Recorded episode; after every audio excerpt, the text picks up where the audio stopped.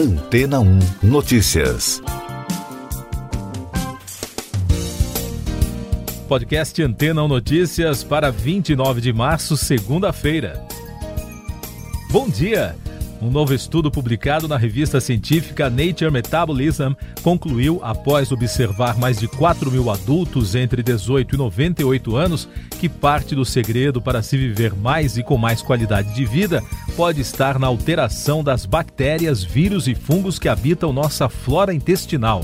Além disso, os cientistas americanos constataram que pessoas que tiveram uma alteração no microbioma ao longo dos anos, alcançando um perfil único de microorganismos, também tinham níveis mais elevados de componentes saudáveis no sangue, incluindo compostos produzidos por micróbios intestinais que lutam contra doenças crônicas. As conclusões da pesquisa contrariam a tese de que envelhecer com qualidade estaria relacionada principalmente a manter o corpo com uma aparência jovial pois quanto mais alterações ocorrem no microbioma intestinal, maiores são as chances de vivermos mais e melhor. De acordo com o relatório, em pessoas consideradas com boa saúde, os tipos de microorganismos que dominam na fase adulta estarão presentes em menor proporção nas décadas futuras, dando lugar a novos micróbios. Já em pacientes menos saudáveis, foi identificado que o microbioma intestinal pouco se altera e eles tendem a viver menos. Dessa forma, o envelhecimento saudável do microbioma intestinal envolveu o fim de um ciclo de um núcleo de micróbios e a substituição por outros microorganismos identificados como menos comuns, o que ocorre após uma certa idade na fase adulta e se torna cada vez mais raro. Ao longo da pesquisa, esse processo ocorreu tanto em homens quanto em mulheres, mas por uma razão ainda não investigada, o fato foi 50% mais claro em mulheres. Para os autores do estudo, as novas descobertas podem ajudar a ciência a compreender mais sobre o pouco conhecido processo de envelhecimento e indicar novos caminhos para a medicina e os futuros tratamentos. E daqui a pouco você vai ouvir no podcast Antena 1 Notícias.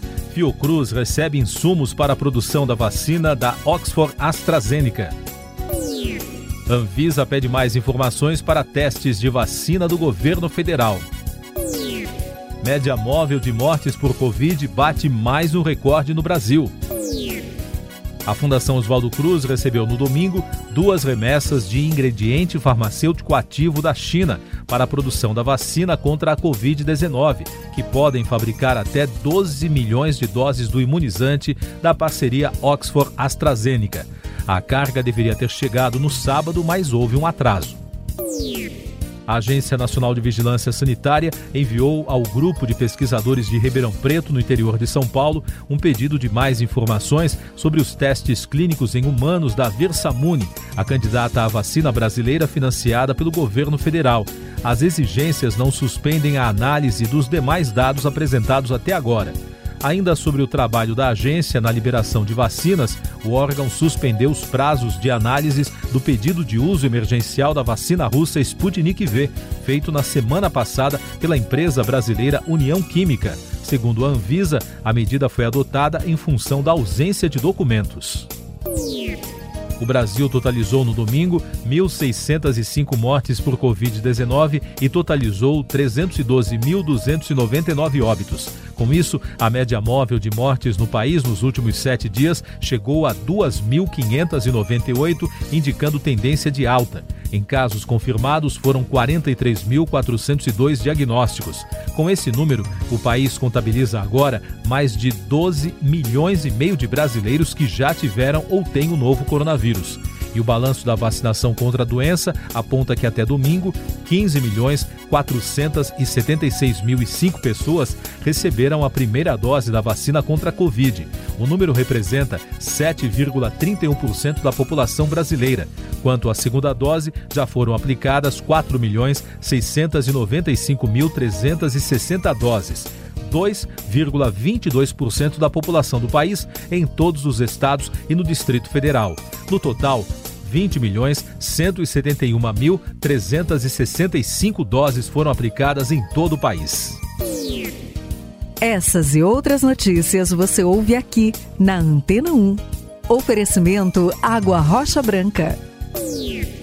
Eu sou João Carlos Santana e você está ouvindo o podcast Antena 1 Notícias. O estado de Nova York lançou o Excelsior Pass, um tipo de comprovante da vacinação contra a Covid-19 ou o último resultado negativo para a doença. É o primeiro passaporte nesse formato lançado nos Estados Unidos. O aplicativo foi testado anteriormente e agora está disponível para todos os moradores. Itália se prepara para mais uma Páscoa sob lockdown. Na Europa, a partir desta segunda-feira, 12 regiões e províncias italianas entram na faixa vermelha de risco sanitário.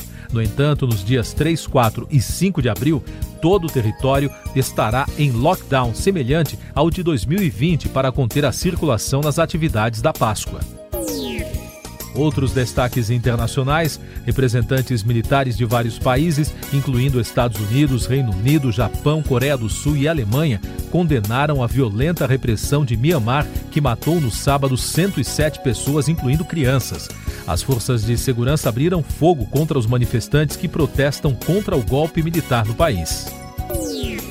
O Ministério Público do Paraguai ofereceu denúncia contra 29 carcereiros que teriam facilitado em janeiro de 2020 a fuga de 76 detentos ligados ao crime organizado do Brasil, do presídio de Pedro Juan Cabalheiro, cidade que faz fronteira com Mato Grosso do Sul. Do grupo, apenas um foi recapturado no momento da fuga. Nações Unidas negociam com a China envio de representantes a Xinjiang a ONU iniciou negociações com o governo chinês para enviar observadores a Xinjiang, onde, segundo países ocidentais, a maioria muçulmana uigur é vítima de repressão. O anúncio do secretário-geral das Nações Unidas, Antônio Guterres, ocorreu no fim de semana em uma entrevista ao canal canadense CBC.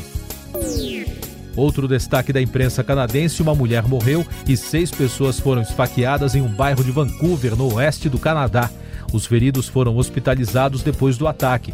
As autoridades desconhecem os motivos da ação de um suspeito que foi rapidamente detido em uma área nobre na zona norte da cidade. 14 pessoas ficaram feridas no domingo em um atentado suicida contra a Catedral de Macassar, na Indonésia, após uma missa no Domingo de Ramos, que marca para os cristãos o início da Semana Santa.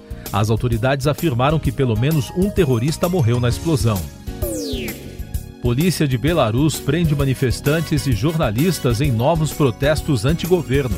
As prisões ocorreram durante o início da retomada dos protestos da oposição contra o regime de Alexander Lukashenko.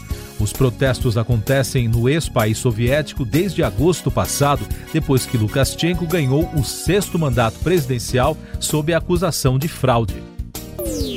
No Egito, o navio cargueiro que encalhou e está bloqueando o canal de Suez há quase uma semana voltou a flutuar no mar nesta segunda-feira. Com isso, aumentam as chances de que a rota marítima seja reaberta o mais breve possível.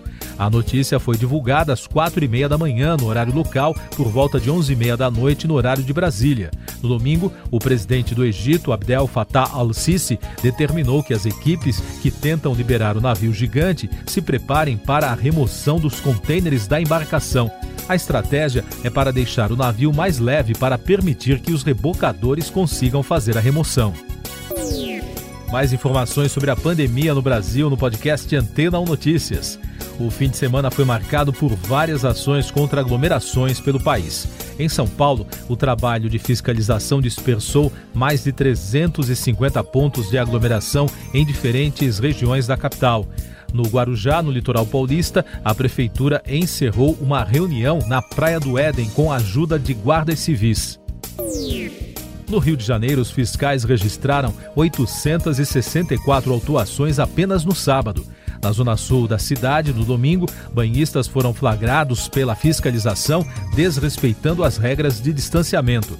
E na Grande João Pessoa, na Paraíba, uma live realizada por um cantor de forró foi encerrada pela Polícia Militar após denúncia de moradores.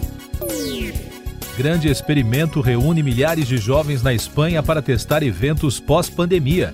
5 mil pessoas participaram no fim de semana de um show em Barcelona para testar eventos pós-crise. Os participantes precisaram usar máscaras e passar por um teste de Covid antes de entrar no local, mas não foi necessário manter o distanciamento. O show foi autorizado pelo governo espanhol. pesquisadores do Centro de Estudos de Objetos Próximos da Terra da Agência Espacial Americana afirmaram que o asteroide Apophis, considerado um dos mais perigosos com potencial para atingir a Terra, não causará estragos por aqui, pelo menos neste século. A notícia foi confirmada pelos cientistas da NASA após uma análise da órbita do corpo celeste. O governo venezuelano acusou o Facebook de totalitarismo digital ao criticar o bloqueio de 30 dias da página do presidente Nicolás Maduro por violações das políticas da rede social contra a desinformação. O bloqueio se deu após a indicação por Maduro de um tratamento sem comprovação científica contra a Covid-19. Mais de 60 mil cidadãos belgas levaram autoridades ao tribunal exigindo ações mais efetivas contra o aquecimento global. O caso se soma a uma série de ações judiciais vinculando o meio ambiente aos direitos humanos. A ação foi movida pela ONG Klimatzak em 2014. O veredito é esperado para o primeiro semestre deste ano. Últimos destaques do podcast Antena 1 Notícias desta segunda-feira, 29 de março. A Câmara dos Deputados da Argentina aprovou no domingo um projeto que pretende estimular o consumo ao isentar mais de um milhão de trabalhadores do imposto sobre o salário em meio à pandemia. A reforma, que ainda precisa ser aprovada pelo Senado, recebeu 241 votos a favor, nenhum contra e apenas três abstenções da oposição. Começa nesta segunda-feira nos Estados Unidos o julgamento de Derek Chauvin, o policial branco acusado de provocar em maio do ano passado a morte do cidadão afro-americano George Floyd. E Portugal prorrogou nesta segunda-feira a suspensão dos voos de e para a Grã-Bretanha e Brasil até 15 de abril. Estão permitidos apenas voos humanitários e de repatriamento, segundo informou o Ministério da Administração Interna português. Siga nossos podcasts em antena1.com.br. Este foi o resumo das notícias que foram ao ar hoje na Antena 1.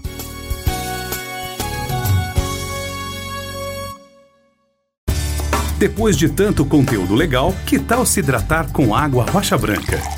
O consumo regular de água durante o dia traz benefícios para a saúde, como, por exemplo, manter a pele bonita e hidratada. Rocha Branca, da fonte direto para sua casa.